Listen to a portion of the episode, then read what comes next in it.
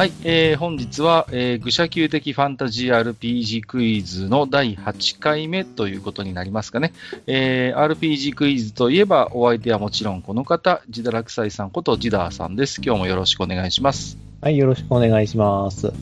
はい、えー、今回の問題につきましては、愚者級ヨアの127回、愚者級 TRPG 部39、愚者級的ファンタジー RPG クイズ問いの16と問いの17、えーこちらの方で出題をしておりますので、えーこの出題内容に、えー冒険者の皆様から今回も、えー回答いただいておりますので、えーそれにつきましてコメントをしていきたいと思っております。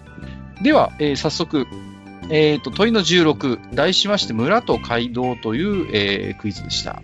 えーおさらいをします。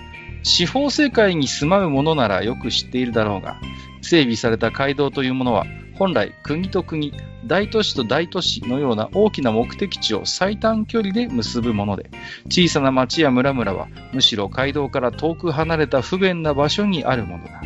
街道からひっそりとつながる村の道もあることはあるが、ろくに整備もされていないし、案内板なんかもなくて、地元の民の情報でもないと、こういった村にはたどり着けないものだ。これにはいくつか理由があるのだが、わかるかい？といった問題でした。では、えー早速行きましょう。冒険者の回答をご紹介していきます。えー、5つ目。5つ目 ?1 人目、フレディさん。えーっと、題名、レスピーニのローマの松よりアピア街道の松、名曲ですわね。ちょっと独特のね、オーケストレーションの曲ですけど、いや、そこは本題ではないな。えー冒険者名は、えー、オーバック男子。あ、何回かご登場です。クラス、ウォール。いわゆる大立て構えたタンクということで。えー、ふむ。小規模な町や村落は街道から遠く、交通も不便である理由か。この問いには我が輩が挑戦しよう。そうすればもう一つの問いにて仲間の誰かが好き放題エキサイトできるからな。エキサイトされる方はどうやらジダーの問いの方ですね。えー経済的な理由と安全上の理由。この二つは独立しているとあるが、馬というキーワードは共通しているのではないかね。まず安全面だが、道が整備されることで得られる最大のメリットにしてデメリットは、馬による通行が可能となる点にある。馬が通れるなら当然荷馬車の類も通行できることになる。つまり、俗に村落が襲われ、物資、家畜、そして人が容易に略奪されるリスクを生んでしまうことにもなるのは予想できよう。これが徒歩でなければ往来できぬとなれば、効率的に持ち帰る手段に乏しい以上、略奪略奪者にとってメリットのない地域となる。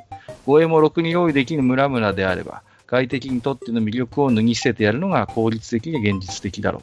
さて、経済的理由だが、まず一つは上記の安全上の理由により、街道を新たに整備しないメリットがある以上、多額の費用、時間、労働力が必要となる整備が優先順位として上がってこないだろうということ。そしてもう一つは駅の存在だ。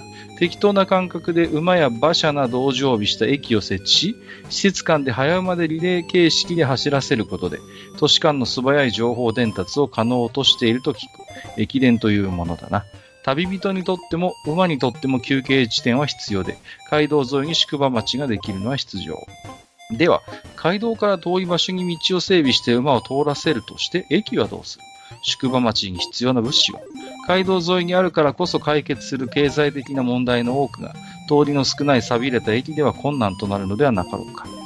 さて、回答は以上だ。しかし街道か。我が輩のいる世界にもかつてはあったらしいが、大破壊により大陸がクレーターで分断されてから204年、えーすっかり存在も存在にも忘れられて久しい。街道のある世界、羨ましいものである。といただきました。うん。あのーかなりいい線いってますね。はい。あの、やっぱりね、ポイントが高いのは馬です。その、馬の存在にちゃんと目をつけたというところが、まあ非常にこう、ポイントが高いかなと思いますよ、これはね。うん。まあ、ジダラクサイさんもご存知だと思いますけど、やっぱりこの馬がいるかどうかっていうことで、その、ファンタジー世界の移動っていうのは、まあ、劇的に変化するわけですよね。そうですね。まあ、そのためにはやっぱりその、道をつけてないといけない。まあ、馬だけであれば、実はそんなにっていうのはあるんですけどね。あの、うん競走馬ではなくないものですから、そうですね。そこまでこううん足が細いという、まあ、スピードに特化した馬ではなくて、むしろ力強くて、まあ、怪我をしないタイプの馬の方がおそらく喜ばれると思うので、えー、と道だけで考えれば、まあ、馬ではなくて、実はあの馬車の方ですよね、そうそうそう。物資輸まあ送と考えると。うんうんうん、そう。結局、街道がその整備される理由って、まあ、いくつかありますけど、やっぱり、その、オーバック男爵も触れてますけど、要は荷馬車、つまり車輪ですね。その車輪が使える道を、やはり欲する、必要とするという時に、街道を整備するという大きな動機付けになるんだと思うんですね。うん。そうなってくると、じゃあ、その、村がね、まあ、どこまで、その、そういう車輪を使った大量高速輸送を必要とするかという部分。これはやっぱり一つ、こう、ポイントになってくるんだろうと思うんですよね。うん。で、まあ、経済上の理由もね、うんうん、なるほどなと思うところがあります。これは。その、まあ、駅、まあ、いろんな表現ができるでしょう、これはね。うん。まあ、あのー宿場とかね。うんうん。まあ、いろ、そういう、やっぱり街道沿いに旅人のためのね、そういう施設は必ず必要になってきますので、まあまあ、そういったところにもね、えー一つ、こう、視点が配ら配られているところは、まあ、さすがといったところでしょうか。次行きますよ。えー、お次は、レッサーパンダが届けてくれた手紙。題名、寂れた村への頼りない道の描写は、ダニッチの怪が、道が、会か、がグッド。えっ、と、冒険者名、マリー・ルイーズ。種族、レッサーパンダ。レッサーパンダ。いつもお嬢様とジョゼフィーヌ姉様がお世話になっております。お嬢様にお仕えしております、マリー・ルイーズと申します。お、新たなキャラ。最近お嬢様は稲作で、姉姉様は邪教の館でのスキル厳選で多忙を極めておりますので、この度のクイズ恥ずかしながらこの小娘が挑戦してみたいと存じます。なんかなんとなく想像できますけどね、それぞれやってるものがね。えー小さな町や村へと続く道が寂しく頼りないと。そこに経済的理由があるとすれば、道を整備する際の建設費の違いではないでしょうか。都市間を最短で結ぶ街道は、おそらく多くの場合、起伏もできるだけ少なく、地盤もしっかりとしており、途中で河川を渡ることの少ないルートを念入りな調査のもとに決定しているのではないかと存じますが、そういった街道は古くからある町や村より後に作られるものなのかと。うん。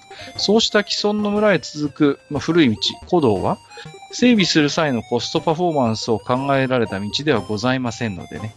えー、小宅地、沼ですね。沼沢、地を突っ切り、えー森を突っ切り、足を踏み外せば崖下に真っ逆さまな、どこぞのひどい道、国道157号線のようなルートを通る道なんて、一体どれだけの公費がかかると思います？掘っても掘っても水ばかり出るわ。柵一つ立てるにもトラックじゃなかった荷馬もろくに通れないとなると、そりゃ現地民も諦めて昔ながらの荒れ放題のまま残されてしまうのではないでしょうか。安全面についても国道だからこそのメリットとして説明できるのかと。例えば一人ずつ慎重に進んでいかないと綱が切れてしまうようなボロ橋を渡らなくてはたどり着けない村があるとして、もしそこを山賊が襲う場合、戦利品をどうやって持ち帰ることができるでしょう。案内人がいなければたどり着けない迷いの森の中にある村など言うまでもありませんね。看板立てたら迷わずの森になってしまいますわ。あ、今トレンドは魔の森だったかしら。序盤からライオンヘッドや百獣魔団長に遭遇したくはありませんわね、といただきました。ありがとうございます。そうですね。これもあの、なかなか筋が通った、えー、仮説じゃないかなと、えー考察じゃないかなと思います。うんうん。ただまあ、そうですね。村によってはね、まあ本当にそういう、こう、起伏に富んだ、本当に困難な道の先にあるっていうものも、まあ、あの、ありますけれども、必ずしもそういう、まあ、ところではなくて、その平坦な平野部であっても、やっぱり村っていうのは街道から離れた場所にあるんですよね。うん。だから、まあ、これはこれで一つ、あの根拠のある話ではあるんだけれども、じゃあ、そもそもそういう、なんていうのかな、こう、自然環境でない場所でも、やっぱり村は街道から離れた場所にある。その辺についてもちょっと触れられるとよかったかなと、個人的には思いますけれどもね。うん。まあもちろんね、これも一つの理由にはなるかと思います。はい。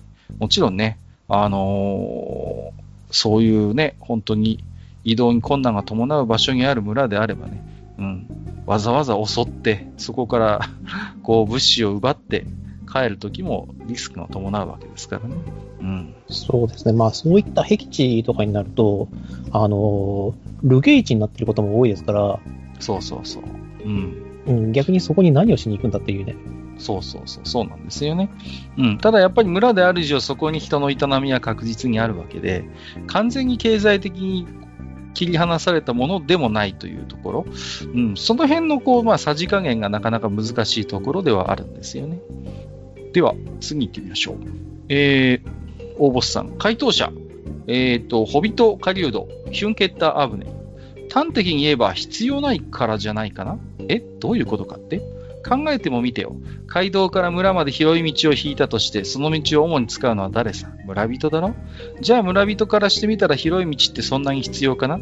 農作物や特産品を運ぶにしても、荷車一台通れればいいし、道を鳴らす手間考えてもデカデカと知った道なんて必要ないよね。それに村人ぐらいしか使わない道の整備を国や領主様がしてくれるとは到底思えないし、村人たちですることになるよね。下手に広くしたら手間や維持費がかかるばっかりじゃないか。案内板にしても、主に村人が使うのなら必要ないよね。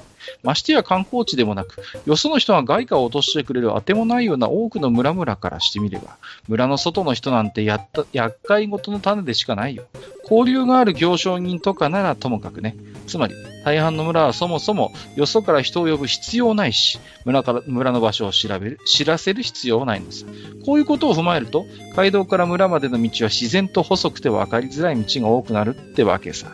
まあ、ああいう道って素人の整備だから基本悪路だし、おいらも取った獲物の運ぶのに毎度苦労するんだよね。現代しつつエールを煽るということでいただきました。これはね、ほぼ正解ですね。はい。はい。ほぼ正解だと思います。うん。あの、新しい視点として出てきて、その、大事な部分としては、じゃあそういう、こう、道を整備する事業をするとして、誰がその負担をするのかっていうことなんですよね。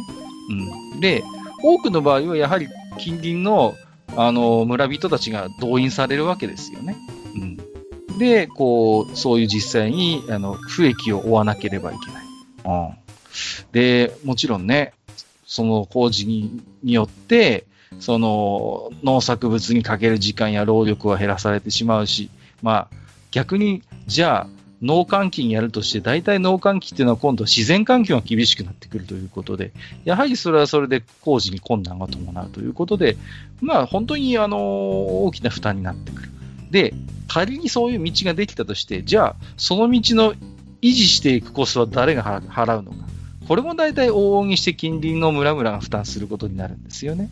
うん、そうなってくると、そこまでのこう固定コストを支払ってまで立派な道を村々が欲しているかといえば、これはもちろんヒュンケッター・アブデンの言う通り必要ないものになるということですよね。うんまあ、だからその、そもそも村にとってそういう立派な街道がいるのかどうかという観点で答えたこの回答は非常によくできていると僕は思いますね。うん、そうですよね。まあ、その村の規模とかにもよるんですけども、うん、あのー、中世ヨーロッパをもしその引き合いに出すのとすれば、あの、特産品を出せるような村の方が少ないですからね。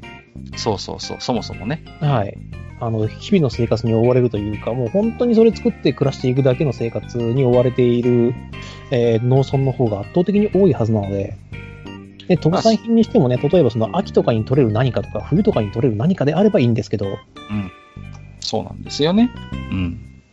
まあ、だから、やっぱりそういう意味で言うと、そういう、例えば立派な馬車が通れるような街道が、そもそも村に必要なのかと言われると、そんなものはもともと必要ないし、あとやっぱりね、その、なんていうんですかね、うん。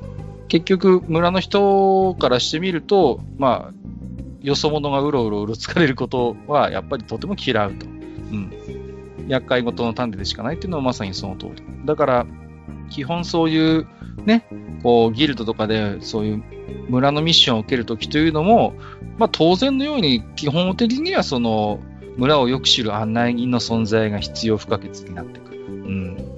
あるいはその村の依頼を受けたという何らかの証明を持っていかないと、基本よそ者には村というのは冷たい扱いをするはずですから、うんまあ、初めて行くような村であればそういった部分で注意をしなければいけないということもあるでしょうね。うん。これはなかなかいいですね。お次は根岸さん。えー、こんばんは、根岸です。えー、今回は道についてですね、ちょっと考えてみました。こんなのはどうでしょう？まず経済的な問題とは、単純に道を作ることに多くの時間と労働力と資材、かっこ金が必要であるため、小さなコミュニティでは街道に接続するような立派なものを作ることができなかったのだと思います。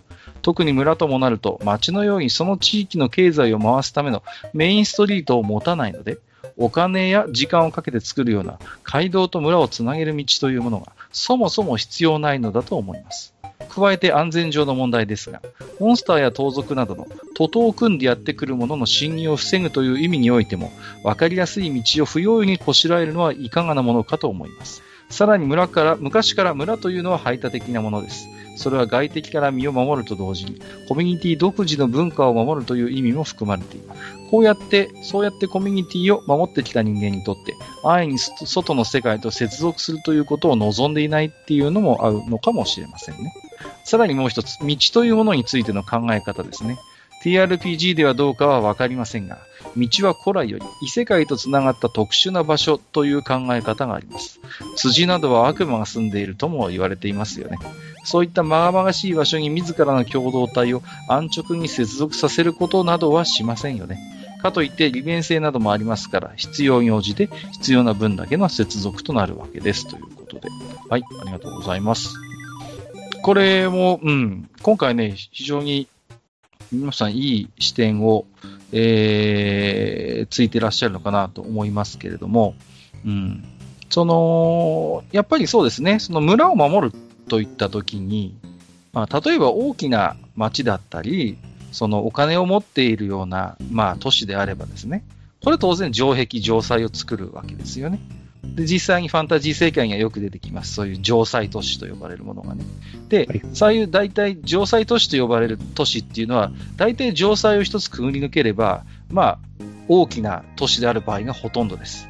あるいは、その、大きな経済を回せるような大商人がいる場合がもうほとんどなんですよね。そういう城塞都市という。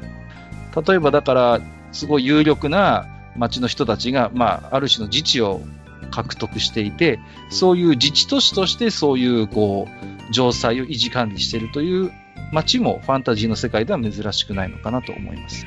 で、じゃあ実際にそういう村々も外敵から自分たちを守るために城塞を築けるかといったら、そんな資金力はもちろんないわけですよね。そうなってくると、根岸さんがご指摘しているように、そうなってくるとやっぱりその接続するこう道を、やはりこう、基本的には本当必要最低限のもので維持していく。これが何よりのやっぱりこう、外敵から身を守る術になるということですよね。うん。これはなかなか、うん、いい視点だなと思いますね。うん。今回ね、あんまりこう、あれなんですよ。あの、ド外れみたいな回答がなくてですね 皆さん結構堅実にこう、点数取りに来てるなといった感じの回答ですけれども、でも。そうなんですよね。まあ、方向性はまあ似てますよね。うん、そうそうそうそう。まあ、ちょっと考えればわかることなんですけどもね。ただ、僕がなんで今回この問題を用意したかっていうと、あの、安易にですね、村に行けてしまう作品があまりに多くて、個人的にはすごい違和感があるんですよ。で、なるほどね。うん、小さい村で、設定上小さな村なのに、やたらフレンドリーだったり、すごいこうなんか開かれたような村が、当たり前のように出てくることに個人的にはすごい違和感があって、基本はそういう小さい村であれば、誰かこう間に立ってくれる人でもいない限りは、あのそこのコミュニティで信頼を勝ち取るためのステップが必要なはずなんですよ。だけど、それをさ、こうすっ飛ばしてしまうっていうのは、これはまあ、意地悪い言い方をすればコンピューター RPG の弊害なんですよね。うん。ああ、そうですよね。うん。ようこそ何々の村へ。ようこそ何々の町へ。必ず言ってくれますか、入り口で。ありえないんですよ、そんなことは。基本的にね。うん、そうですね。特殊な状況下じゃない限りはないですね。ましてあんなね、コンピューター RPG のように一歩外に出れば魔物が調量ばっこしている世界において、勇者一行が初めて訪ねた村で、あんなにこう、簡単にしてくれるなんていうことはないわけですよね。ありえないんですよ。だから、そのコンピューター RPG の、まあ、いろんな事情ですよね。それはゲームの設定上しょうがないんだけど、その設定も込みで、小説とかに持ち込んでしまう、安易に持ち込んでしまうとするならば、それをやっぱり、とてもリアリティを書いていると、やっぱり思うんですよ。そうですよね。まあ、村を、村に受け入れてもらうためのその、特殊なクラスとしては、やっぱり行商人、その商品を、珍しい商品を売りますよ、必要としているものはありませんか薬はこういうものがありますよ。こういった装飾品はいかがですかえー、種もみはこういうのがありますよ。いかがですかあ、金貨じゃなくても構いません。例えばこういったものはありませんか、うん、まあそういう、まあもちろんあのコミュニケーション能力が必要なタイプのその行商人か、まあ、銀融詩人でしょうね。そうですね。はい。それに類するような、いわゆる、あの、人が飢えている娯楽を提供できる人間。うん。そうですね。であれば、多少軟化する可能性がありますね。それでも何かその、えっ、ー、と、排除的な空気を感じるのであれば、その村には何かあると感じた方がいいと思いますね。あるいは、教会が権威を持っている世界観であるならば、聖職者もやはり、あのー、あ強いですね。はい、強いと思います。そういう村においてね。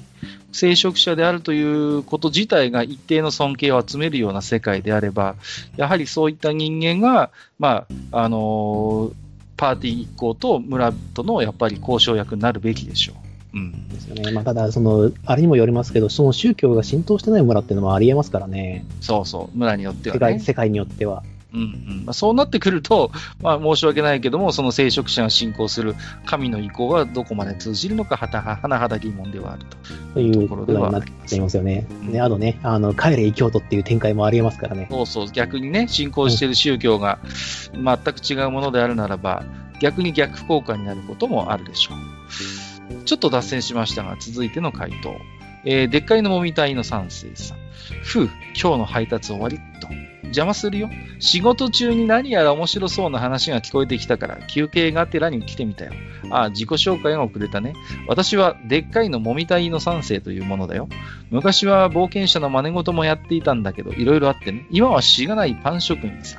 お近づきの印にうちで焼いたパンを進呈しよう。そっちのリザードマンさんにはチーズが好きなリザードマンがいるという噂を聞いたんで、チーズ入りのパンなどどうかな。そっちのレイヤーさんには試作品で悪いがカレーパンなんかどうだい？中のカレーは知り合いの腕のいい料理人に作ってもらったキノコ入りの絶品だよ。何でも椎茸とかいうキノコを入れる風習がある地方が存在するというんで、その椎茸そのものじゃないけどいいキノコが手に入ったんで試しに使ってもらったんだ。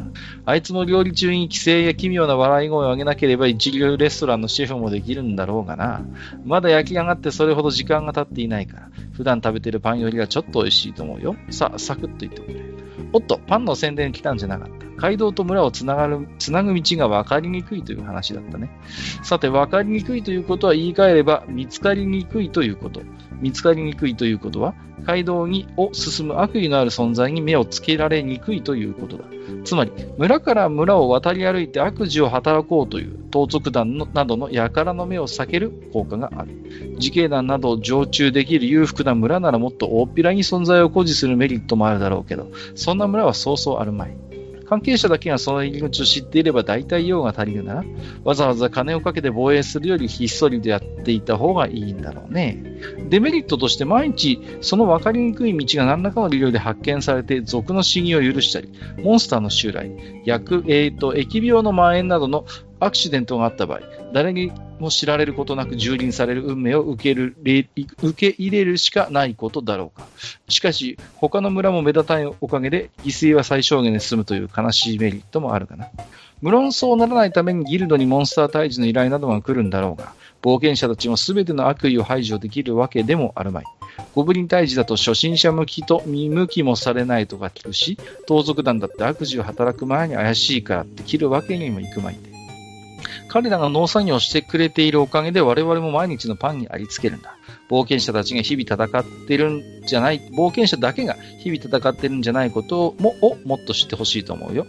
先日もパンの行商と材料の仕入れにある村を訪ねていったら、たまたまモンスターどもが元気の板をしようとしている直前でね、幸い数が少なかったから同行の商人の雇った冒険者たちと何とか対峙したんだが、少しタイミングがずれていたらあの村は危ないところだったよ。なんか手足のついたキノコのような化け物でね、魔法使いの炎の魔法で、こんがり焼けたやつから結構いい匂いがしてくるんで、ちょっと好奇心から食ってみたんだけど、結構いけてね、ほら、レイヤさんのカレーパンの中にも、おや、急に顔色が悪くなったけど大丈夫かい？なんか慌ててトイレに行っちゃったよ。一体どうしたんだろうね。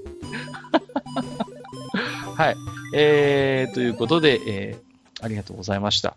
まあ、途中途中、楽しいネタも挟みつつ、回答をいただきましたけれども、うん。そうですね。これもほぼ、えー、正解かなというところはありますね。うん。その、まあ、やっぱりね、ちょっとさっきも触れましたけれども、うん。まあ、往々にして裕福な村であればね、まあ、そういう、こう、村から、村を外敵から守る術というのはいろいろあるんでしょうが、まあ、大半のそういう村っていうのはそういう力を守ってない場合が多いだろうと。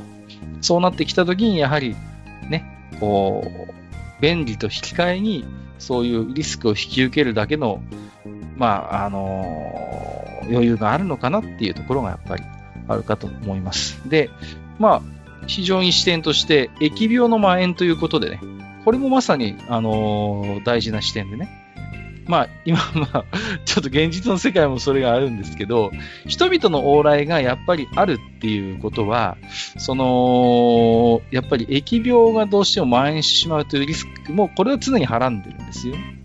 ましてや村であれば、そういう薬も乏しい。で、そういう見てもらう医者なんかがいない場合も多いでしょう。そういう流行り病に見舞われたときに、あの、最も弱い立場のコミュニティというのはこういう小さな村々になるんですよね。そうなってくると、やっぱり、うん、そういう意味でも、その、見知らぬ人間が村の周りをうろちょろされることにものすごくこう神経を払う。うん。やっぱりそういう要素はあるんだと思います。だからまあね、そういう一つ道というね、まあ、地味な存在ではあるんだけれども、それによって村の生き死にが決まってくるということも往々にしてあるということですよね。うん。いや、そうですよね。だこの辺のちょっと問題点で今、そのリアリティとそのゲームのバランスというか、その遊びやすさっていうのをちょっと考えているんですよね。あの、それ何かっていうと、あのね、食事と医療なんですよ、俺。ファンタジーにおける。はい、はい、はい、難しいよね。難しい、これは。リアリティをやると、うん、あのー、まあ、俺たちからの感覚からすると美味しくない食事しか出てこないんですよ。はいはいはい。はい。で、あの、私たちが今普通に食べてる食事って貴族の食事ですからね。まあ、まさにね、そういう、うん、こう、十分に手間がかけられて、もちろん素材もいいものを使って、適切な加工がされて、こう、温かいうちに提供されるという、ね。うん、という意味では、間違いなくそういう食事であって、じゃあ、その辺にリアリティを持たせるとどうかなっていうと、まあ、まあまあまあまあ、面白くはないでしょう。まあ、ネタとしては面白いので、こちらの方ではちょっと採用したりしてますけれども、はいはいはい、あとね、とっても問題になってくるのはね、医療なんですよね。いや、医療はね、魔法と医療の関係っていうのがあって。そうそうそう。うん。まさにね。うん。まあね、もちろん TRPG やコンピューター RPG でも、まあ、あの、病というものが、まあ、一つシステムに組み込まれているゲームもあることはありますよね。だけど、それが往々にして単純なバッドステータスの一つでしかなかったりとか、いうこともある、あってね。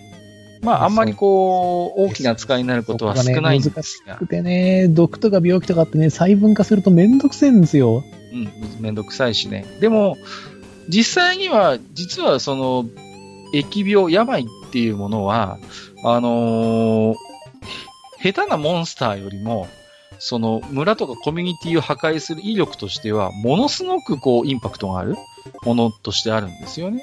はいはい、そうですよね。まあ実際にね、あの戦争で亡くなった方よりも、えっ、ー、と、疫病で亡くなった方の方が、数十倍、数百倍多いわけですから。そう、だから経済的に、こう、ね、少しこう、景気が悪くなってきたときに、真っ先に、こう、直接モンスターとかに蹂躙されなくても、村の中で流行り病が流行ってしまって、でも勝手に村がもう壊滅していたっていうことも、まあ十分あり得る話なわけですよ。うん。だけど、じゃあそれをどうゲームに組み込むかとか、シナリオ的にそれで盛り上がるのかって言われたときに、やっぱりこう扱いにくいテーマではあることも間違いないからね。そう、そうなんですよね。じゃあそこに何か原因が欲しくなっちゃうんですよね。そうそうゲームとしてさせる場合は。そうなってくると、まあ、あの、GM を経験した我々であれば、じゃあそこにね、例えば、あのー、西への魔法使いが作り出した何か魔法装置が、急にこう、土に埋まってたものが、鶴橋がカツンと当たって暴走してしまったとかね。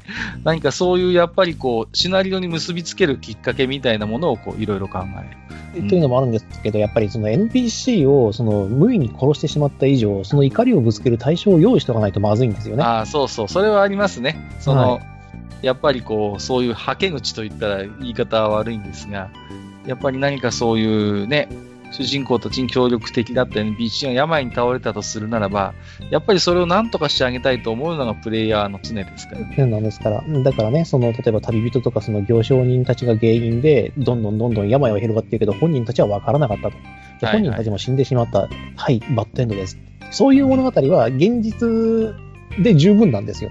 そうそうそう、ね、わざわざね、TRPG 世界でそれを再現することはないだろうう。ないだろうということがあるので、まあ難しいですよね。うん。さあ、では最後の回答いきましょう。えー、っと、コメガさんいただいております。街道から村まで離れていて、道も見つかりにくい理由は、まず第一として、よそ者の侵入を防ぐためではないでしょうか。特に他国との戦争では、街道を使って侵攻してくることが多く、街道近くの村では、兵糧の足しとばかり食料や財産を奪われてしまいます。道が見つかりにくければ、土地に不安内なら見つからないかもしれませんし、たとえ村の存在が知られていたとしても、道が細く遠ければ、時間を犠牲にしてまで村まで挑発に来ない可能性が高くなります。その他に、村が街道に隣接していない理由として考えられることとしては、街道沿いに村を作った場合、税負担が重くなる事態が考えられます。もし、街道を利用することで、領主などから税金を徴収されるとしたら、利便性は高くとも、経済的な負担が重くなり、村としてはやっていけないでしょう。宿場などある程度収入の見込めるものしか街道には作りづらいのではないでしょうか、といただいております。うん。まあまあ、これも非常にいいところついてますよね。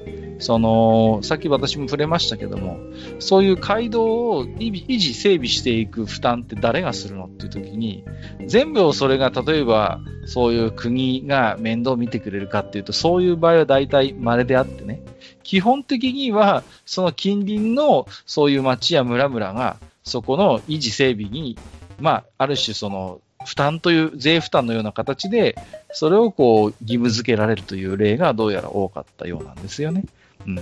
そうなってくると、果たして村のような非常に小さい経済規模のコミュニティにとって、そういうコストを払ってまで近くを街道が通ることがどこまでメリットなのかと言われたら、すごいやっぱり甚だ疑問にはなるところですよね。うん。あとはね、その、新しい視点としてはそう、あの、戦争が起こった時に、じゃあ、そういう街道というのは往々にして戦場の近くになる場合も多いのであって、そういう時にこう街道近くの村がどういう状況になるのかというところまでこう想像を働かせたところは、まあ、ユニークでいいかなと思いますね。そうですね。まあ、このあたりの考え方は、日本で言えば戦国期の後期にならないと解決しないですからね。はいはい、はい。はい。まあ、あの、同じ理由で、えっ、ー、と、敵がを、あの大、大兵力が移動できないように、まあ、街道を絞っておくと。そうですね。いうのが、まあ、基本的な考え方で、で、あとはあれですね、その食料の、えっ、ー、と、兵糧の調達なんかも、えっ、ー、と、自前でできるような大国が、えー、揃ってきた。戦国後期になってくると、まあ、大間が解、えっ、と、解決するんですけれども、それまであの、武田信玄とか上杉謙信とか、あの、軍友バリバリの頃は、あの、基本的に現地調達なので、そうそうそう。はい。あの基本的にというか、その、まあもちろん持っていく分のあれはあるんですけれども、現調達も含めてのこの戦争計画を立ててるはずなので。そうなんですよね。うん、はい。だからまあね、あのー、面白いですよね。あの子の、こうね、歴史を紐解いてみると、大体こうね、こう、農繁期が終わった頃に戦争が始まるんですよ。こう、ね。そうしないと自分の国の国力が落ちてしまうからね。はい。こう、大体稲の刈り取りが終わりました。さて、戦争すっかみたいな世界ですからね。あの、だからですね、あの戦国時代の、あの、農民兵ってめたくそ強いんですよね。はいはいはいはい。従軍経験者が死ぬほどいるので。そうそうそう。ね。下手な、こう、なんていうの、職業軍人よりも実は頼りになったりする。ましてや、そのね、地元の地の利に明るいっていうのはものすごいアドバンテージなんで、本当に合理的な理由があるんですよ。現地でそうやって挑発して兵士を編成するっていうことには、ものすごいメリットが大きいんですよね。さて、では、回答が出揃いましたので、えー、ここからは、えー、彼の回答発表となります。はい。で、えっ、ー、と、まあね、大体皆さんいいとこついてるんですけれども、まあ出てこなかった一つ、回答としては、まあ、中世以来ですね、街道には、そこを通行する者のために、街道から届く範囲の作物や穀物類は、馬に海馬として自由に食べさせていいという慣例があったんですね。実は国によっては、法律まで作って、街道沿いのそういうものは、自由に馬に食べさせようといったような法律まであった例もあるそうです。そのために、街道のそばに村を作って周辺を工作したとしてもですね、これはもう単純に損してしまうということが一つ理由としてあります。もちろん、道の分だけ工作地が減ってしまうという事情もあります。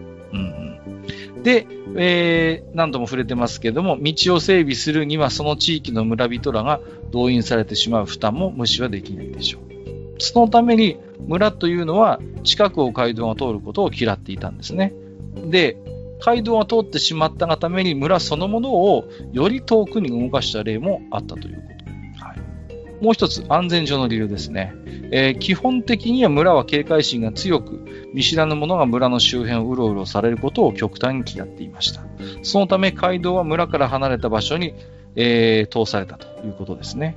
街道を行く者のために街道そばにはもちろん宿場、宿駅が設けられましたが、これも大体の場合、村から離れた街道沿いにポツンと立っている場合が多いです。はい。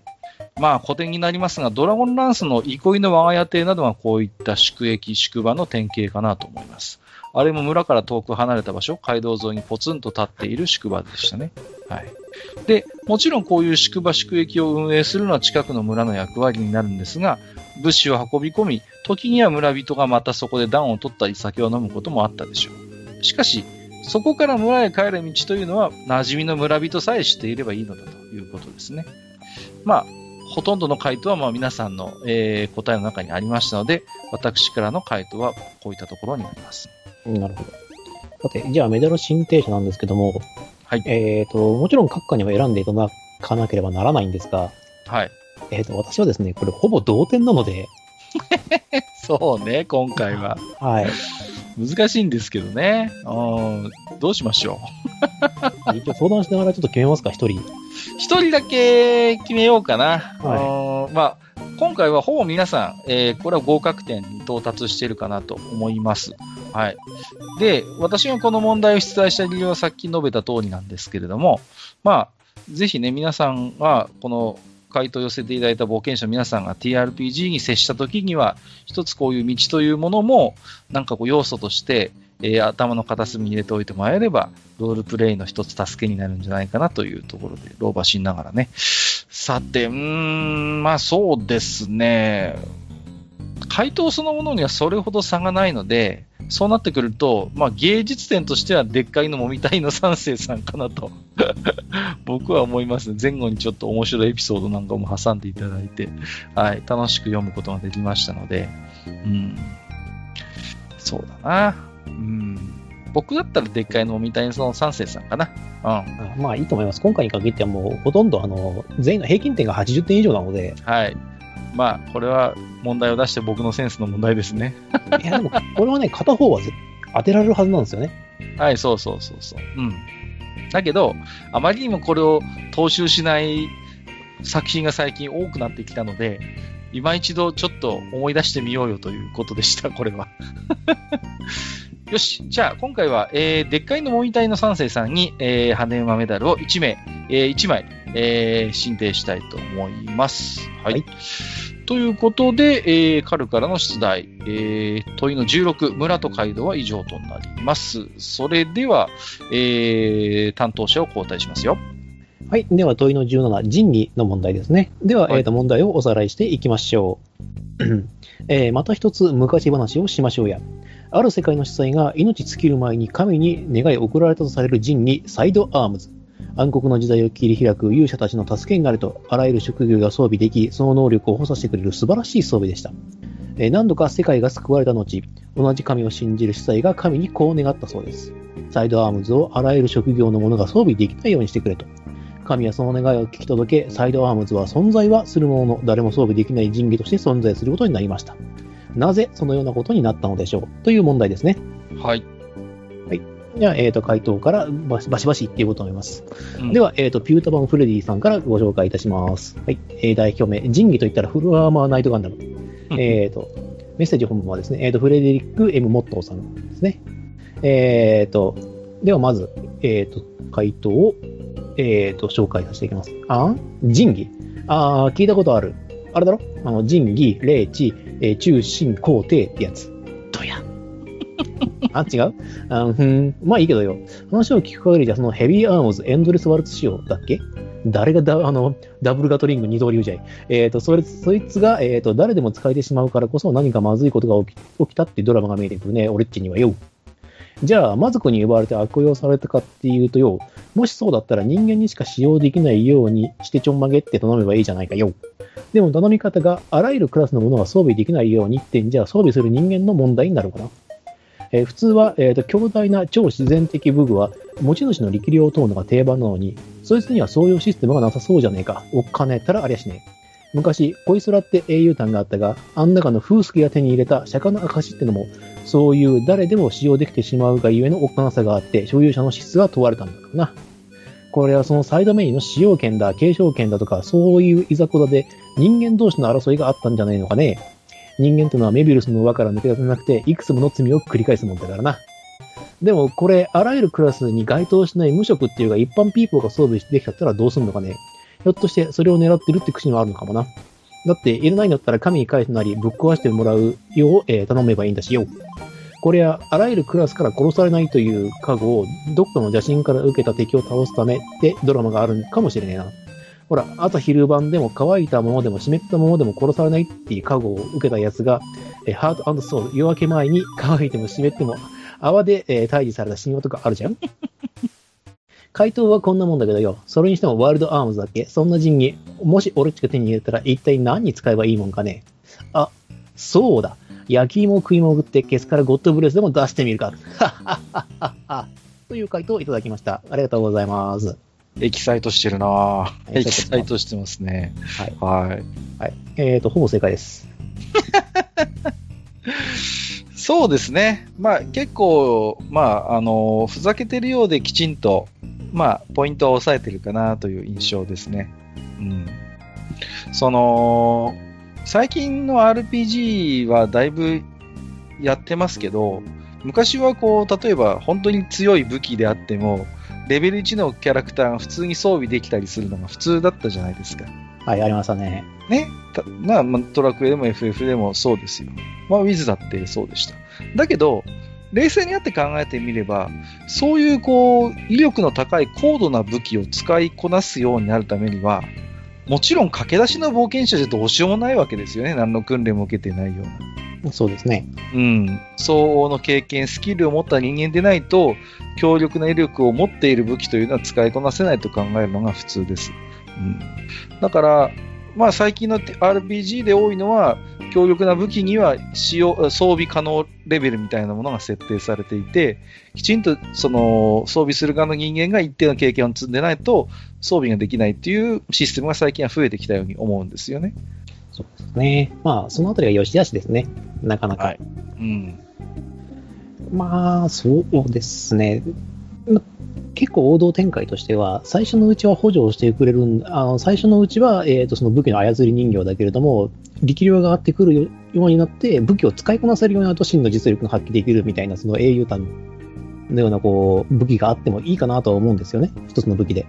ありますよね。何レベル以下の場合は、えーとまあ、なんあの例えば4レベル相当の能力を発揮できるた武器だけれども、えーとまあ、5レベル、6レベルになった時に、まあ、実はあの真の力が解放されるみたいな。あのーそういうこうお話もいくつかありますよね。うん、その武器の力が解放されて真の力を発揮するパターンですか。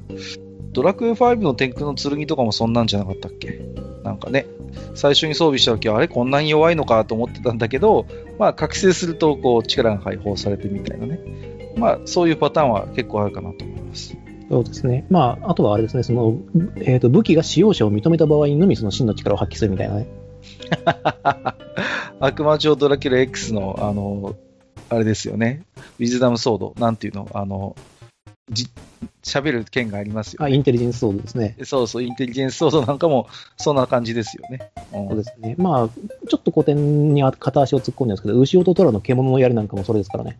ああ、そうですね。うんはいだから、武器が何かそういう人格を持ってる場合は、往々にしてその人格が認めた相手じゃないと、その、使うこともままならないし、真の力を発揮することもできないっていうパターンも多いかな。ですね。まあ、その武器の設定によって生倉以下になるか、それともそれでもまた強いかっていう、うんうんうん。うんまあ、二択にはなるんですけれども。そうですね。面白いパターンとしては、最初に手に入れた武器が弱か弱かったんだけど、どんどんどんどん強い武器に乗り換えていって、最終的にでも最初の武器が実は一番強いよね、みたいな パターンもあったりしますね、中にはね。うん。ああ、ありますね。そうそうそうそう。そういうのもちょっと面白いかなと思います。はい。はい、ありがとうございます。はい、ありがとうございす。ます。次の、えー、とお便りですね。えっ、と、吉田さんからいただきました。えー今回の回答に限ってはファンタジーのヘッドクレもない内容になってしまうので、今回ばかりは中の人たる自分が直接回答いたします。えークエスチョン1以来ですね。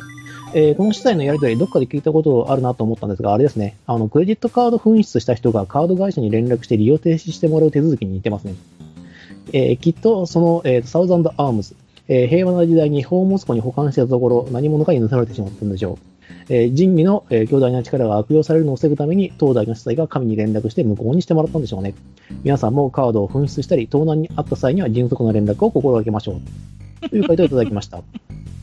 面白い例えしますね。うん。でも、まあ、そういうことはありますよね。誰にとっても、まあ、要は便利に使えるものっていうのは、やっぱり便利であるという一方でやっぱり脅威でもあるというところでね。うんうんうん。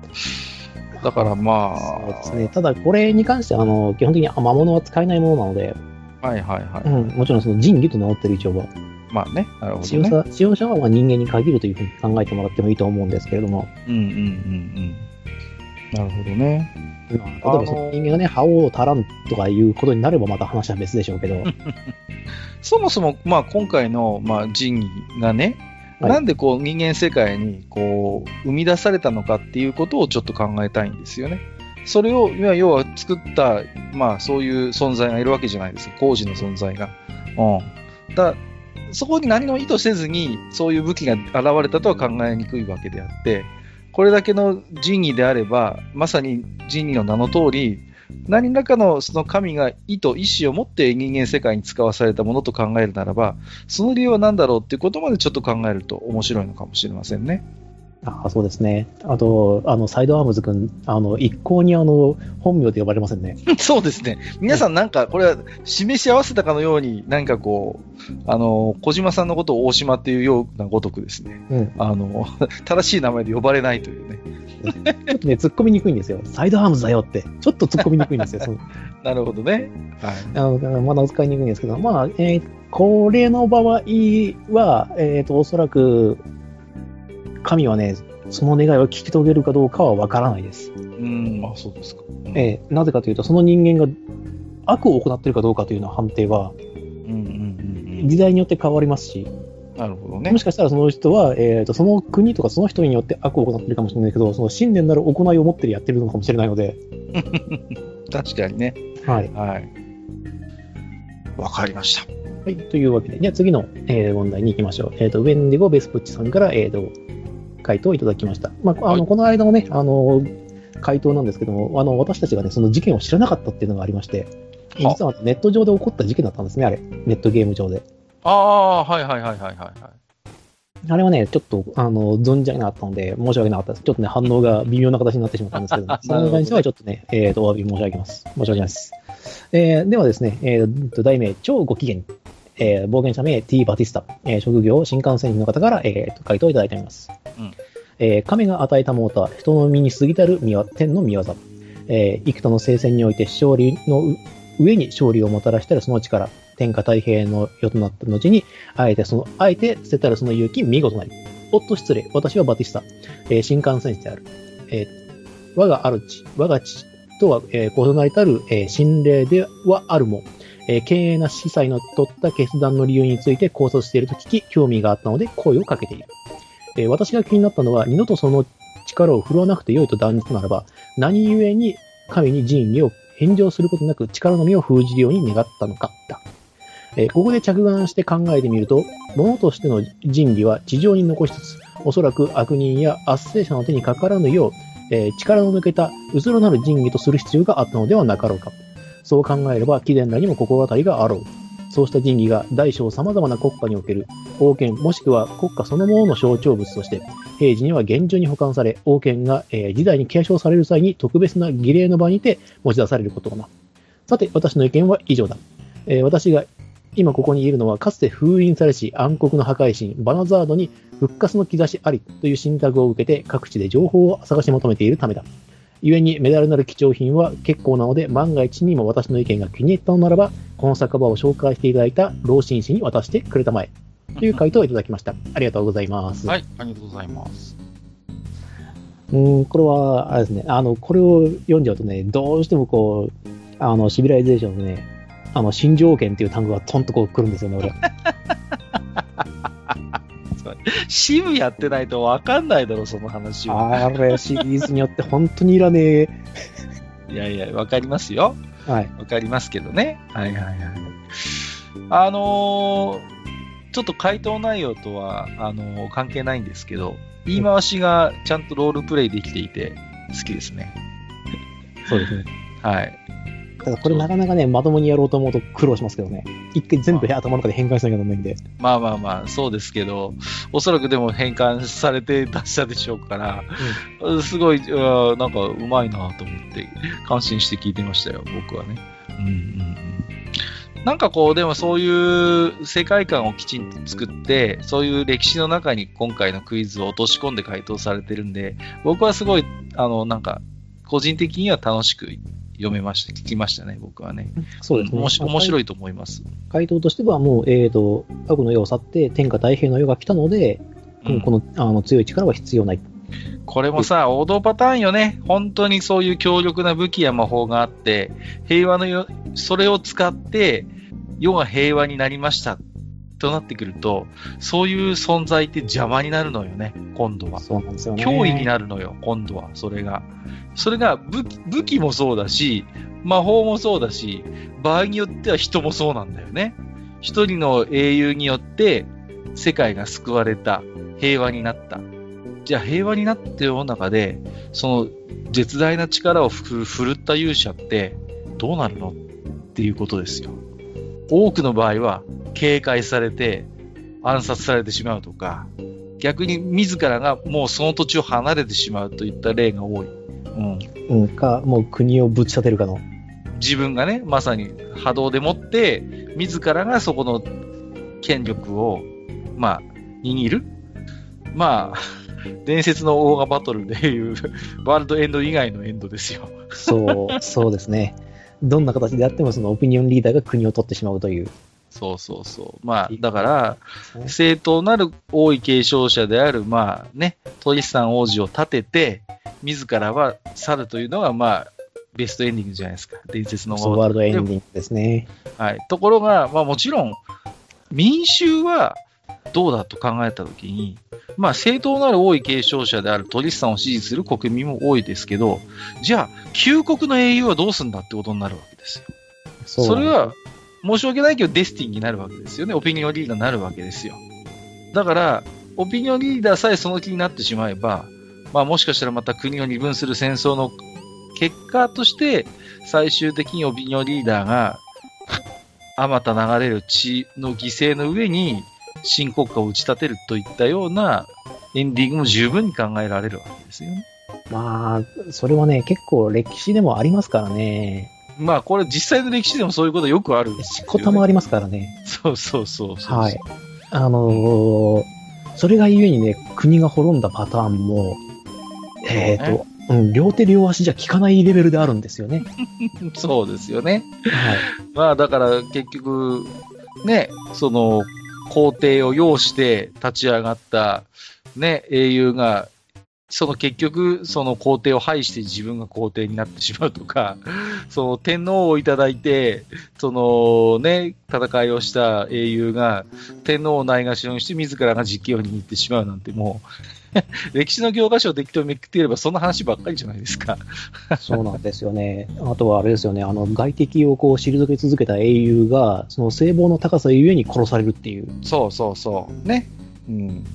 だからまあ、そういう偉大な大、強大な力を持っている存在というものが、どういう扱いを受けるのかっていうこととつながってくるのかなと。まあ、今回の時期についても、なんかそういう要素があるんじゃないのかなと思いますね。この、今回の回答を聞いてますとね。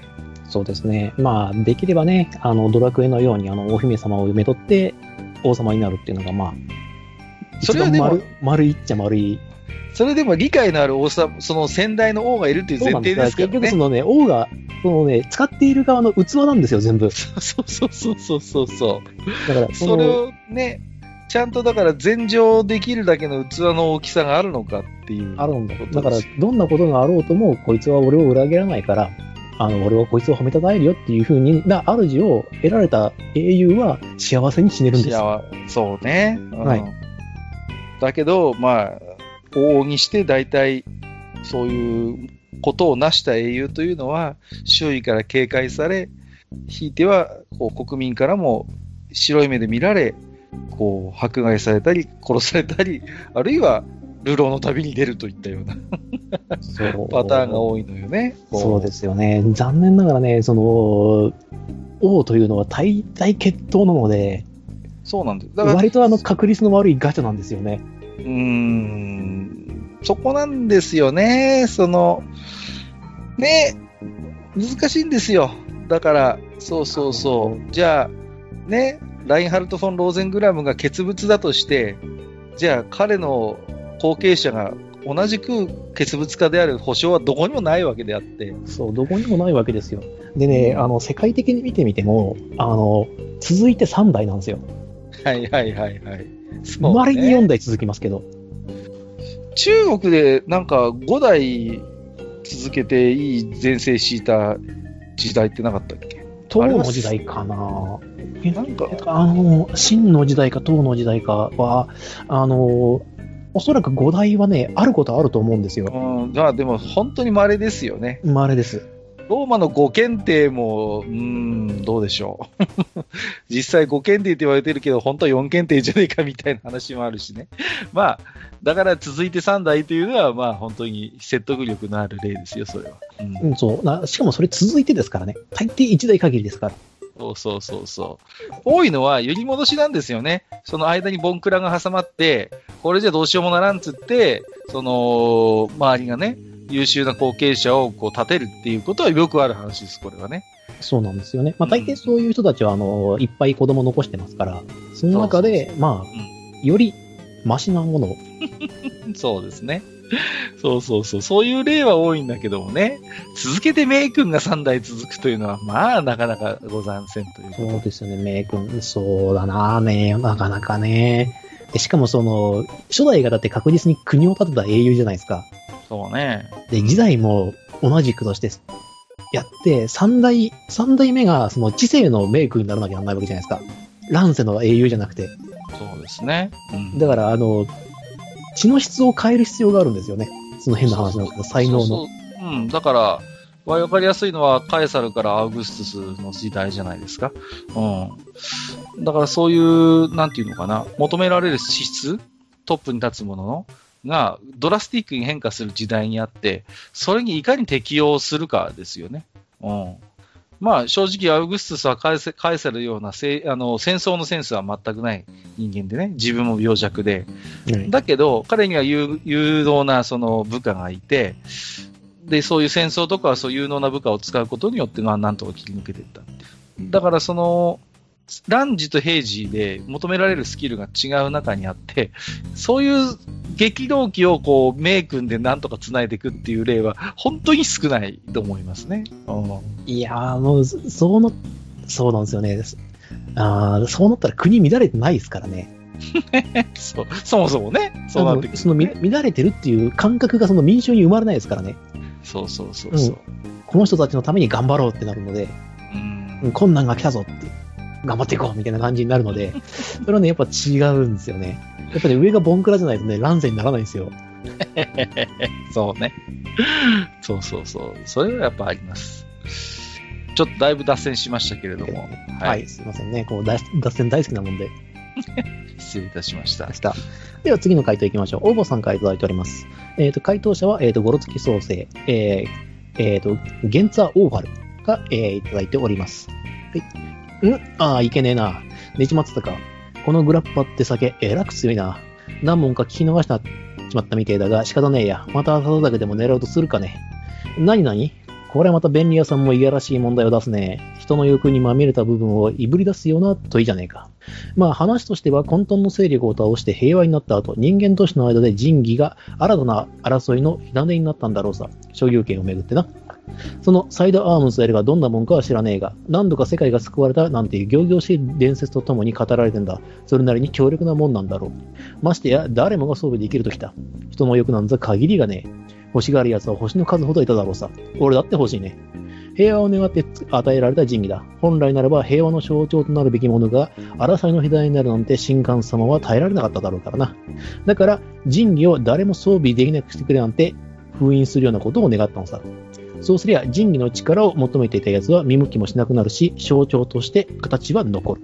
まあ、それでも象徴として欲しがる奴はいたかもしれねえが、仁義封印の経緯が周知されていれば、仁義を我が手になんて言ったら悪役まっしぐらだわな。大義名分を自分から与えて周りに全てくださいと言っているようなもんだ。総出でボコられるのが目に見えてら。そこまで見越したんだったら、その神官様は大したもんだ。きっと大成したんだろうな。という回答をいただきました。ありがとうございます。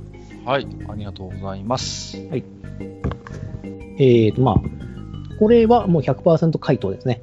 うん、うん、うん。だと思いますよ、ここはね。うん、うん。いいと思います。ちょっとね、僕が思い出すのは、あの、かなえの傾聴を取るっていう古事成語がありますけれどもね。その、あはい。あの個人をちょっと思い出しますけれどもね。そうそうそう。うん。なんていうんですか？だから、その、力を失った、まあ、仁義であってもね、やはりその、伝説がある以上、その、権威として象徴として形が残っていくということで、それをめぐっての争いというのはあるのかもしれませんけど、それでも、現実的なその強さみたいなものが封印されてるんであれば、まあ、幾分マシかなというところはあるのでね。だからなんか肝、肝になるのは、このサイドアームズを壊すんじゃなくて、封印はしてそのもの自体は残したっていうところが、をちゃんとこう、考えているのがこの回答のいいところだと僕は思いますね。そうですね。まあ、なぜそう、あの、それこそあれですよね。えっ、と、前の回答にもありましたけど、神にへ返さなかったのかとそうそうそうそう。ところが、まあ、一つの問題の、えーを解く鍵になっていると思って作っておりますので。はい。まあ、そうですね。これはまたちょっと回答編でちょっと触れますので、はいえーまあ、次に行きましょうか。ちなみにグラッパってお酒をですね、実在しておりまして、非常に強く割り酔いしやすいお酒だそうです。あ、そうなんですか？あらまあ。あの、ワインを絞った後のカスで作るんですよ。種とかを。あ、そうですか。そこから作るんで、非常に強いお酒だそうです。なるほどね。では次の回答いきます。えー、ネギシさんからいただきました。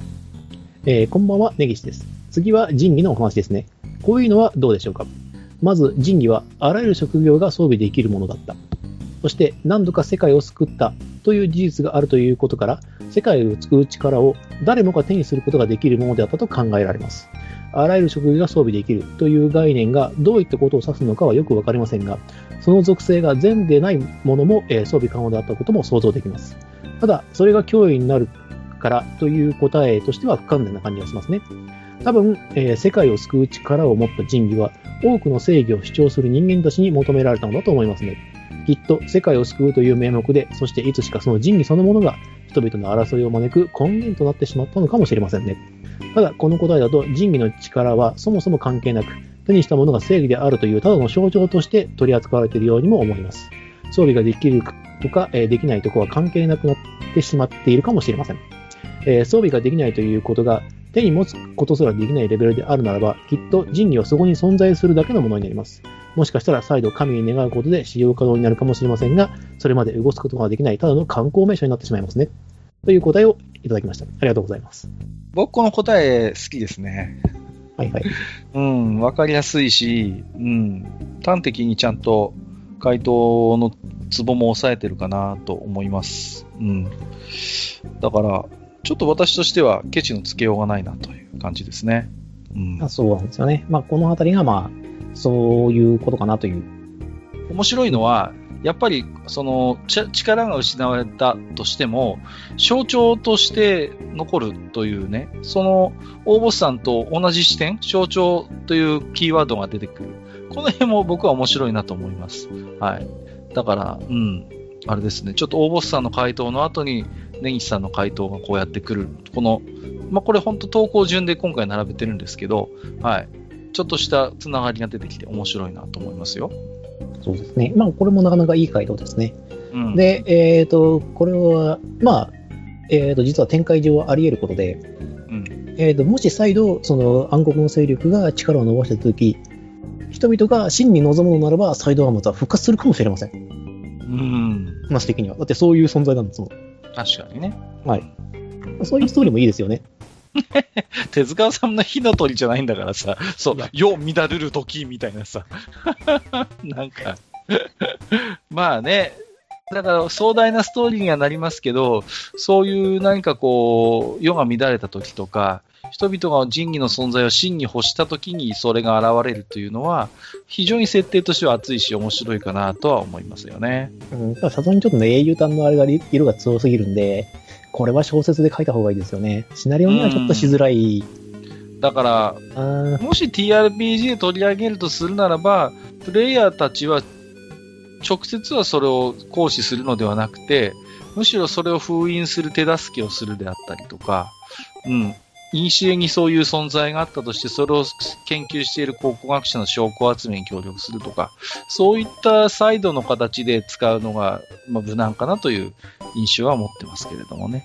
はい。そうですね。まあ、そうなんです。振るっちゃうと英雄になっちゃうからな。まあ、これがちょっとね、また話がそれるんですけど、そうするとですね、あの、持った人間が主人公になっちゃうんですよ。そうそうそうそう。物語の。それはね、良くないんですよね。うんうんううん。ん。あの、パーティー全体が少なくとも俺の物語の中では主人公になってほしいので、はい。ということで、こういったタイプの、えー、と武器を出すときは確かにそうですね、えーと、持つ英雄を探しに行くとか、うんうんうんそれにふさわしい。もしくはその復活を願う、えー、と試練をこのパーティーで行ってもらうとか、うん。はいはいはい。というようなことをするのが、まあ、正解かな。うんううん。ん。やってみたいと思いますけどね、こういう、そういうヒロイックサーガみたいなの。まあね、かなり準備は必要になりますけれども、キャンペーンとして一度は、一生に一度はやってみたいなという願望はありますよ、僕もねあ。ねまあ、ただ、やっぱそのプレイヤーとのコンセンサスが必要ですよね。あなたがヒーローですっていう。で、そうそう。それを支えるパーティーですっていううん。のを初めに言っておかないと、だから、かなりベテランの GM とベテランのプレイヤーがいて、きちんとお互い、それぞれが、それぞれの役割をよく分かっている状態で始めないと、空中分解するね。それがもう完全に、あの、一人だけ新人、周りのパーティーベテランとかで固めちゃって、それも面白いですね。それもありかもしれない。君の決断が全ての世界の運命を決めるっていう。で、周りのベテランプレイヤーが一生懸命それをサポートする、フォローするっていうのも、まあ、形としてはありかなとは思いますけれどもね。まあそういったね、あの、一応話の展開の作り方もありかなとは思ったんですけども、これ、はいあの、今回の問題はですね、私の実体験から作ったんですけども、まあそうはなりませんでしたということだけで。あ、なるほど。では、えっ、と、最後のお便りですね。はい。えっ、と、コメガさんからいただきました。ありがとうございます。えーあらゆる職業のものが装備装備できる、えー人技をあらゆる職業のものが装備できない仕様に変更した理由として、まず思い浮かんだのは、次のクールで転生してくる勇者が無職だったでしたが、リダー君はだ誰も装備できる人がいないと言ったので考え直すことにしました。私はナロー小説家ではございません。えーと、人技がどのくらいの強さを持つものかはわかりませんが、一つのアイテムやそれを使用する、えー一人の人間に頼ったり、統治されたりする世界を変えたかったからではないでしょうか。えー絶対君主的な世界から共和的な世界を理想として変革を求めたのか、それとも単純に次の人技の後継者が独善的な人物だったので暴走を止めようとしたのか、理由は定かではありませんが、人技の利用に、えー懐疑的だったのは間違いなさそうです。えー脱足ですが、えーと権限をすべて消し去って、えーと管理者以外の誰もアクセスできなかってしまううっかりミスは 世の中でもよくあることなので、この場合もひょっとしたらとつい思ってしまいますね。はいこれでもの話ですね。はい、ありがとうございます。ありがとうございます。うん。エバーノートのね、あのー権限を僕が設定してるんですけど、僕が管理者なので、はい愚者級で使ってるやつね。はい。これも、うっかりすると、あの、僕しか読み書きできないノートをつついつい作っちゃったり、既存のレジュメも、僕しか閲覧できないものに、たまに設定ミスしてやっちゃうんですよ。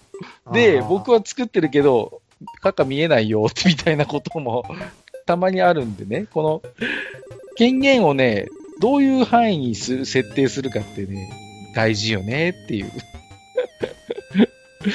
一応、愚者級メンバーにはみんな、その閲覧更新の権限を与えてるんですけどね。あの、ねこの愚者級エヴァノートはね。そうそうそうそう。うん。でもこれも一つ設定間違うとね、あの、共有、あっという間にできなくなっちゃうので。はい。まあ、よくやります、私は、このミスはね。今回のこう点というのは、そのコメガさんとあのフレディさんが触れているんですけども、あの、クラスが存在しないものは装備できるのかという話なんですけども、はい。はい、えっ、と、そうクラスが存在しないものは存在しません。なるほどね。はい。であればもう必然的に、あの、無職だから俺装備できるじゃんっていう話はなしよってことになるわけですそのね、例えばその次に、あの次のクールで転生してくる勇者が無職だったじゃなくて、そいつはクラスがニードです。あニートというクラスについているから装備できないっていうことになる。できませんということになります。なるほどね。はい。一般人だったら一般人というクラスについています。うんうん。という考え方です。なるほどね。はい。あ、コメガさんの回答も、でも、うん。まあ、大体、ポイントは押さえてるかなと。これはあれですよね、先ほどの設定で言うと、その人義を持った人間が世界を救ってみんなを統治しているという、うん世界のもとにこうあったやつですね。そうですね。あの、人間っていうのは弱い存在なので、その、例えばそういう統治する権限というものを何か目に見える形で、こう、抑えておきたいんですよね。うんそうですよね。うんまあ、それまあは例えば、まあ、王冠であったりとか。王冠であったりとか、三種の神器であったりとか、まさに何かこう、ものとして、その権利を保障するものを、その人民というのは求めて、求めがちなんですよ。だから、それがあるとすごい楽なのよね、統治する側もね。変な話。これがあるから、俺はこの国を、このね、その島を統治する権利があるんだっていう、非常にわかりやすいアイコンになるわけじゃないですか。そうですね。いうものがあるっていうことがね。うんうん、で、ものがあるがゆえに、そこにしかし争いも起きるんですよね。うん。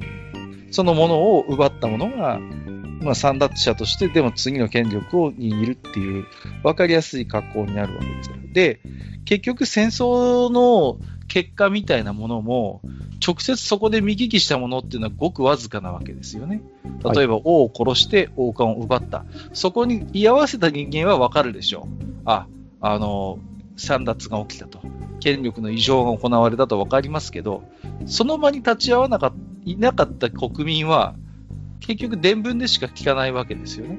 そういった時に分かりやすく、俺がほら、被っているのが、先代の王が被っていた王冠だろってことになれば、ああ、じゃああの人の次の王なんだってことがまあ分かりやすく分かるわけですよね。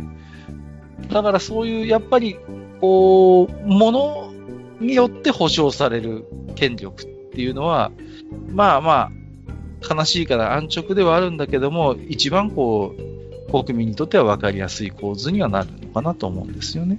なるほどね。まあ、そうっすね。うーん。まあそうですね。だから、その物語によっては、その王冠を破壊してしまうみたいなシチュエーションがあるじゃないですか。ありますね。はい。もうこの国を許さないと。うんうん。王族を。ということに関しては、その王冠を消滅させることによって、次の王位継承権がなくなると。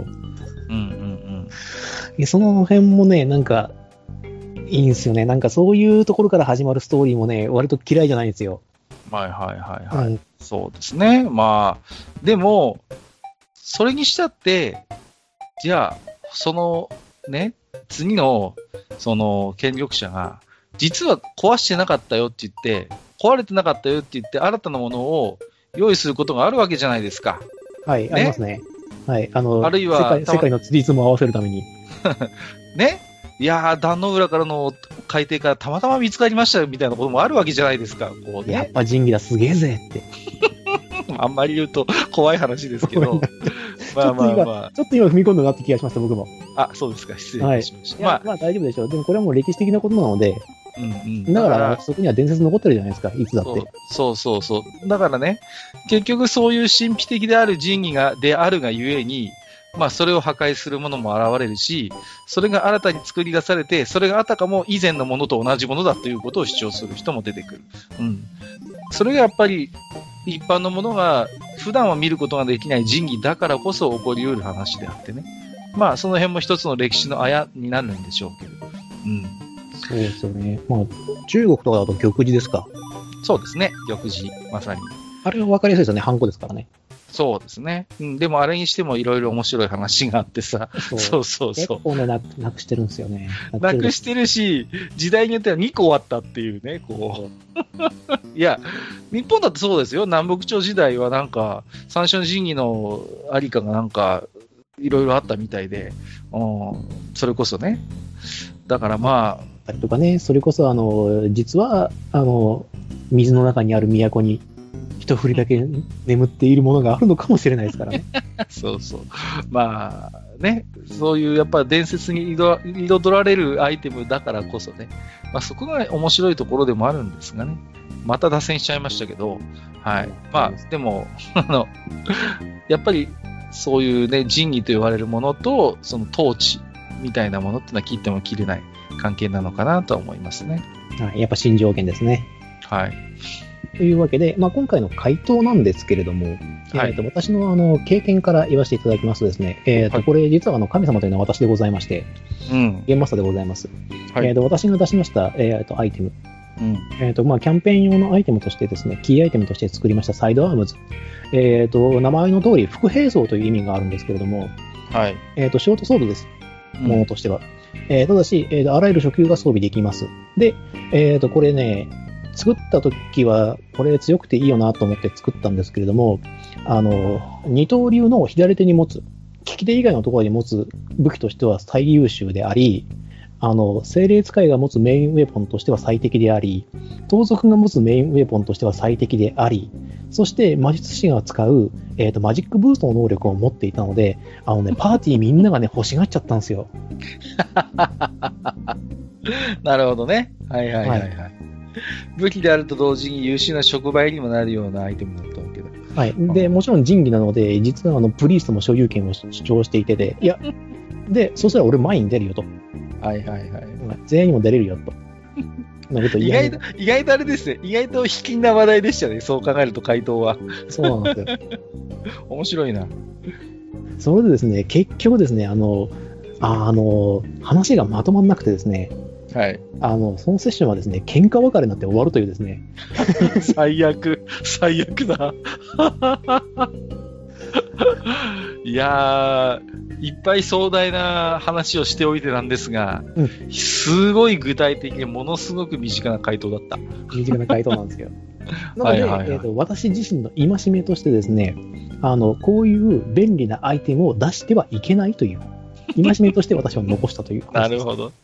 なるほどね。あの、誰かに装備、じゃあ、これは、これがもっと弱ければいいんですよ。はいはいはい。そうね。はいうんただ強すぎたんですよね。はいはいはい。というのがあって、できれば、その、えっ、と、キャンペーンに登場させるアイテムというものは、えっ、と、その個人をある程度指定して渡した方がいいでしょうというね、戒めを持ってします。だから、俺が考える便利な、あの、副兵装でいいよねって思って作ったら、本当にみんなが欲しがっちゃったっていう。その結果、話が進まねえと。はいはいはいはい。俺が持つ。いや、俺が持った方が。いや、俺が、俺が持った方が効果的だと。うん、なるほどね。はい。これはすごいわかりやすかったですね。恐ろしいお。恐ろしいお話でした。本当に。だからこういうのはダメなんです。本当に。さて、じゃあ、えー、メダル申請ですけれども、はい。どうしようかな。うん。個人的に僕が挙げたいのはあれですかね、ゴロツキ総兵、ゲンザオーファルさんに挙げたいかな。うん。は、すごいこう、うん。まあ、ちょっとね、回答とは違いましたけれども、僕の中で思い浮かべていた回答には一番近いかなっていう感じではありますけれどもね。うん。はい、そうですね。まあ私が挙げるのは、まあ一番手ということもあり、ほぼ正解だったあのフレディさんに差し上げましょうかね。わかりました。じゃあ今回は、えーフレディさんと、えーゲンツァオーファルことオーボスさんですね。えー差し上げます。はい、差し上げます。ナイス。あの、メビウスの輪から抜け出さくて、いくつもの罪を繰り返すんです。これマジで本当にそんなもんなんです。本当にここなんですよ。はい、よくわかりました。ありがとうご世界をざいます。救ってくれるはずの武器だったのに。なかなか、意図、か神の意図通りにはいかないということですな。はい、そういうことですね。はい。えー、ということで、ここからは出題編となります。いつものように、カル枠、ジダー枠、1台ずつの出題となります。それでは、えーと、カル枠ですね。問いの18、えー、題しまして、魔法の金庫を破れというお話。とある貴族の屋敷に潜入したオイラ。銀貨で内通していたシオン銀の協力者のおかげで、金庫部屋までは見つけられたが、魔法の力が働いているのか、いくらこじ開けようとも、肝心の金貨の、金庫の扉が開かない。金庫の部屋でごそごそしていたが、そのうちに護衛を連れて貴族が部屋に入ってきてしまった。オイラと協力者はとっさに戸棚の影に隠れたが、貴族は金庫の様子に不審を抱いている様子。そこでオイラは一計を案じ、手荒な手段を取ることなしに、金庫のお宝を手に入れることができた。さて、その方法とは？これがカルからの出題。えー、問いの18、魔法の金庫を破れということになります。簡単だね。簡単だな、これはこ。れは、えーっとね、ヒント出すの難しいな。毎回ヒントが難しいというね。はい。はいえー。じゃあ、えーっと、ちょっとこれ時系列を整理してみましょう。はい。そこから、いや、あの、時系列でしました。いくらこじこじ開けようとも肝心の金庫の、えー扉が開かない。つまり、えーっと、金庫は魔法の金庫だった。タイトル通り。そうですね。はい。えーとあるその動作やそのキーワード、もしくは、はいあの貴族のアイテムが必要だったかもしれませんけども、そういった、えー、と作業をしない限りは、盗賊の技では破ることができない金庫だった。そういうことになります。はい。で、えっ、と、護衛を連れて貴族が部屋に入ってきてしまったと。えそれに、えっ、と、一歩先に気がついた、えっ、と、協力者とカルは、はいえっ、と、部屋に、えー隠れる隠れることには成功したということですよね。そういうことです。見つかってません。この時点で。なるほど。で、えっ、と、貴族はその金庫の様子に不審を抱いている様子。で、そこでオイラは一計を暗示ということなんですけども、一計を暗示で行動したのは、えっ、と、戸棚に隠れた後ですか？はい。戸棚に隠れた後、一計を案じて行動を移しました。で、その結果、手荒な手段を取ることなしに金庫のお宝を手に入れることができたということですね。そういうことになります。では、えっ、と、一計を暗示ていたのは、えっ、と、貴族が部屋に入ってきて、えーとはいカルと協力者が部屋に隠れていた段階で一計が暗示て、そこの行動からはい。金庫を開けることができましたという状況です。そういうことになりますね。はい。はいえっ、と、これでおそらく大丈夫じゃないかなと思うんですけど、どうですかね。はい。なんかあんまりこう踏み込むのが怖い。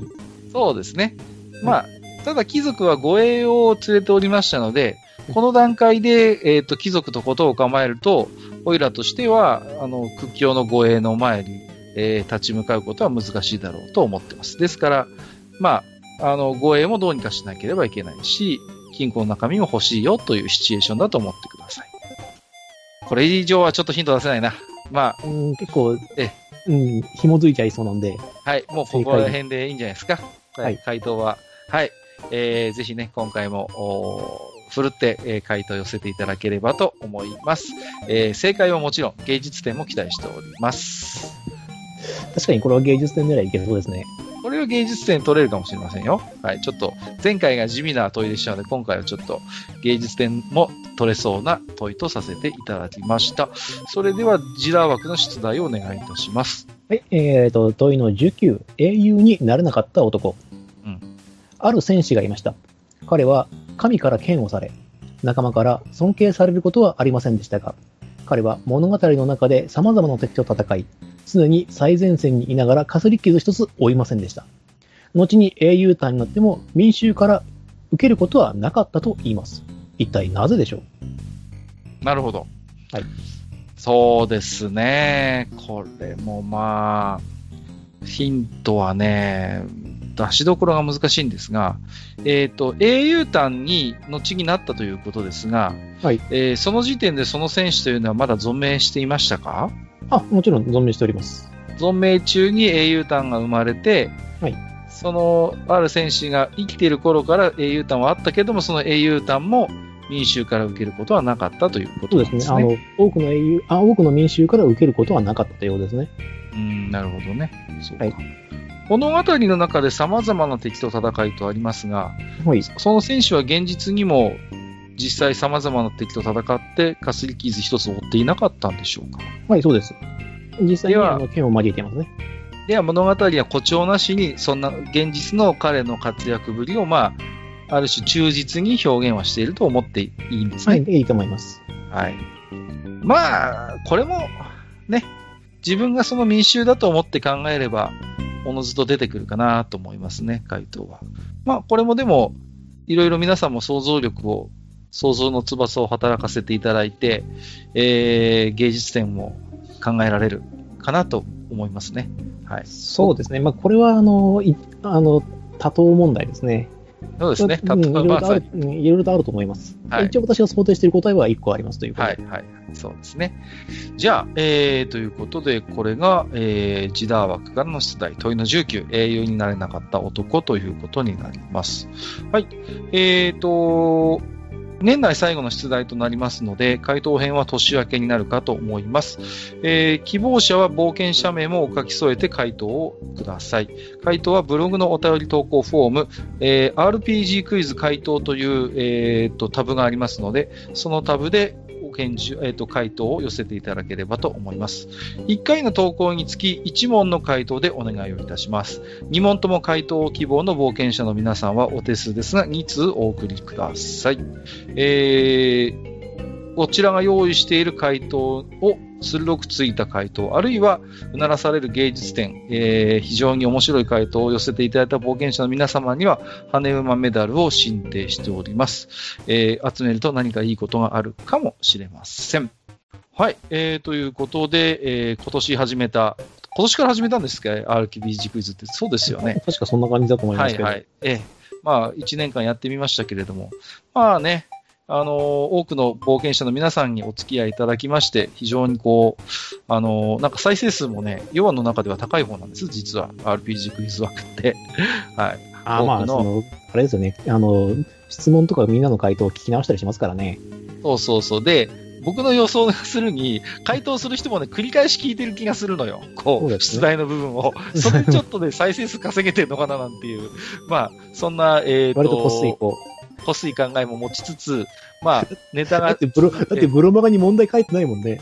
そうそうそう。いや、あえて書いてないわけじゃないんですよ、別に。あのでも、ブロマガに書い、ブログに書いちゃうと、よ聞かなくなっちゃうから、うんまあ、そういういやらしい考えのもと、あえてブログの記事には、えー問題そのものは載せておりませんけれども、えー失礼。まあ、それがね、何を生み出すかっていうと、まあ、あの、仁義の名前がいろいろ変わるっていう、そういうこともありますけれども、まあ、それはそれとして、えー、ネタが続く限りは来年もね、もうしばらく愚者級的ファンタジー RPG クイズ、えージダーとカルトでやっていきたいと思いますので、よろしくお願いいたします。はい、いします。ということで、今回の愚者級的ファンタジー RPG クイズは以上となります。お相手はいつものように、便利なジダーことジダラクサイさんと、えー、カルコとカッカでした。ジダラクサイさん本日はありがとうございました。はい、ありがとうございました。